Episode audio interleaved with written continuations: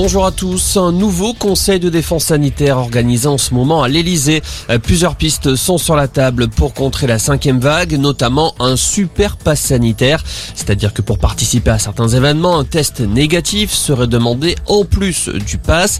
Par ailleurs, la durée d'isolement des cas contacts pourrait être réduite pour éviter l'explosion des arrêts maladie.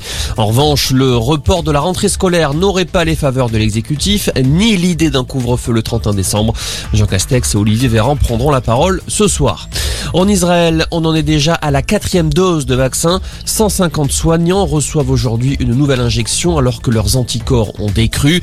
L'administration de cette quatrième dose permettra d'évaluer la possible hausse d'anticorps et l'apparition d'éventuels effets secondaires.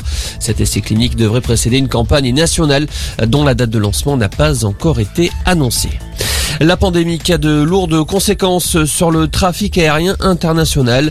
Plus de 2100 vols ont été annulés aujourd'hui par les compagnies à travers le monde, à cause notamment de pilotes malades ou en quarantaine. Ces perturbations concernent surtout la Chine, l'Indonésie et les États-Unis. Pendant le week-end de Noël, ce sont près de 8000 vols qui n'ont pas été assurés. L'enquête progresse après cet homme retrouvé décapité en fin de semaine dernière dans le Tarn-et-Garonne près de Montauban. Un suspect a été interpellé, le colocataire de la victime. Il aurait très vite avoué être l'auteur du crime.